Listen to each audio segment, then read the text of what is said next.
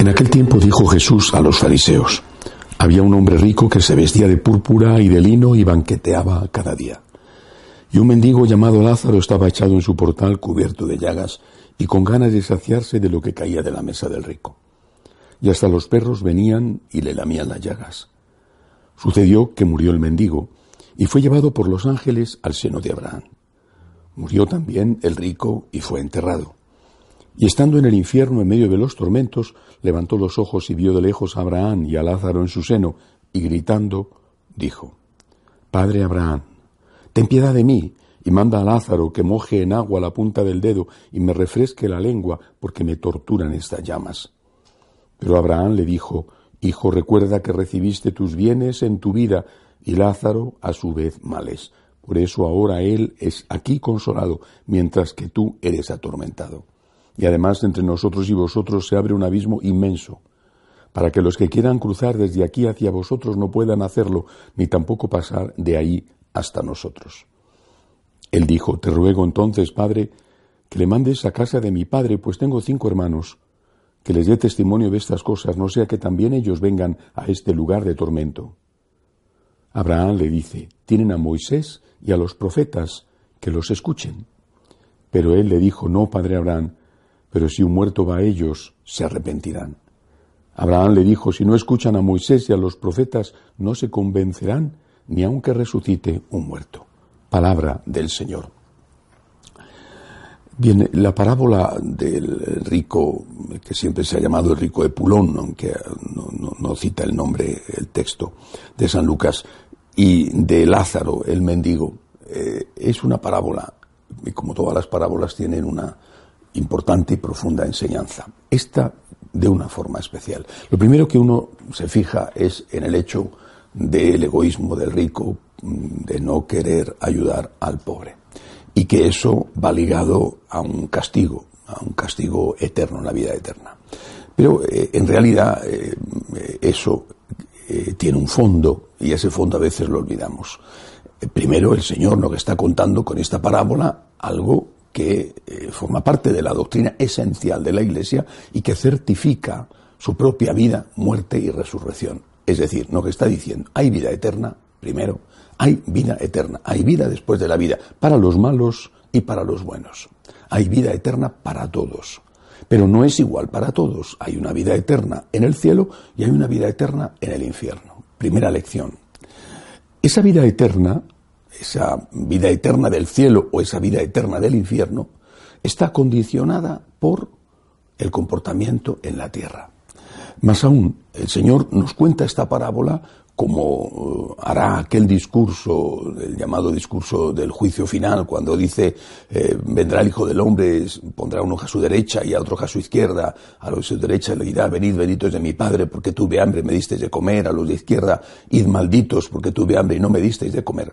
Es decir, el Señor está condicionando la vida eterna a la misericordia, a las buenas obras, a la caridad pero lo está condicionando, es decir, no está diciendo que hay vida eterna de cielo para todos, sino que hay vida eterna de cielo para aquellos que han obrado bien en esta tierra durante la parte de vida que hemos pasado en esta tierra.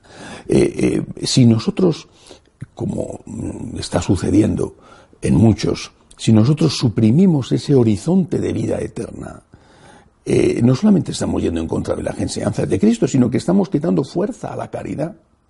Estamos quitando fuerza a eh, eh, ese sentimiento que tenemos que tener y que se tiene que traducir en obras de ayudar a la gente necesitada. Puede ser que haya muchos, afortunadamente existen, que no necesiten este, esta advertencia, no digo amenaza, advertencia, y que por lo tanto lleven una vida de caridad sin necesidad de ello, eh, de ayudar a la gente, o sea, que no piensen en que están jugándose el cielo o el infierno con su generosidad o con su eh, egoísmo. Puede ser, de hecho yo estoy, conozco mucha gente y creo que hay muchos, pero hay otros que no. Es decir, eh, el Señor que conoce al hombre, porque es el creador del hombre, y el Señor que conoce cómo ha quedado el hombre después del pecado original, sabe perfectamente que necesitamos ese estímulo Habrá quien no lo necesite, pero muchos sí que lo necesitan. Eh, pongamos un ejemplo. El profesor llega y dice, aquí estáis para aprender, no para aprobar, estáis para aprender. Yo creo que este es un buen discurso que debe de hacer cualquier profesor. Habéis venido aquí para aprender y no para aprobar. Si a continuación el profesor añade, todos estáis aprobados o bien eh, no voy a hacer examen, eh, habrá alumnos que estudien y que saquen buenas notas y que pero habrá alumnos que no estudien y que suspendan aunque después les den el aprobado gratis. Eh, repito estamos comportándonos como si conociéramos al hombre más que el creador del hombre más que Dios. Estamos comportándonos como si fuéramos nosotros los creadores del hombre. Hemos hecho un hombre ficticio hemos hecho un hombre ideal idealista, idealizado, no un hombre real. Cuando conoces al hombre real, te das cuenta, repito, que sí, que hay gente muy buena, que no necesita ese estímulo o esa advertencia. ¿eh? Vas a ir al infierno si no eres generoso. Vas a ir al infierno si no cumples con tus obligaciones. Vas a ir al infierno si mueres en pecado mortal. Pues habrá gente que eso no lo necesite y que diga, yo hago las cosas por amor al Señor, por agradecimiento al Señor. Otros que no tienen fe dirán, yo hago las cosas porque me sale de dentro, por mi talante eh, generoso, humanitario. Bueno, pero ¿y el resto? Que son muchísimos, que me atrevo a decir incluso que son la mayoría. ¿El resto qué?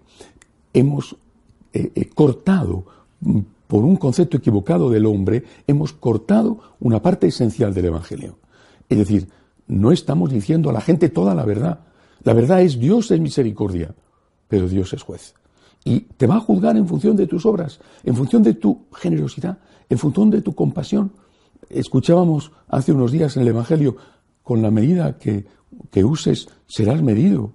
Eh, es decir, si no has sido generoso, no van a ser generosos contigo. Si no has sido misericordioso, no lo van a ser contigo. Eh, si nosotros no tenemos la capacidad suficiente para eh, amar por amor, por amor a Dios, y por amor al hombre, tengamos entonces la capacidad de amar por respeto o incluso por temor, nunca por terror, pero sí por respeto, por temor a lo que pueda ocurrir. Ese es el mensaje completo de Jesús. Hay vida eterna, hay un premio y un castigo, y ese premio y ese castigo se gana aquí en la tierra. Eh, naturalmente no es nuestra buena obra la que nos salva, es la misericordia de Cristo, es la sangre derramada de Cristo, pero sin esas buenas obras la sangre derramada de Cristo no puede salvarnos porque nosotros somos los que nos hemos negado a que nos salve. De pie, por favor.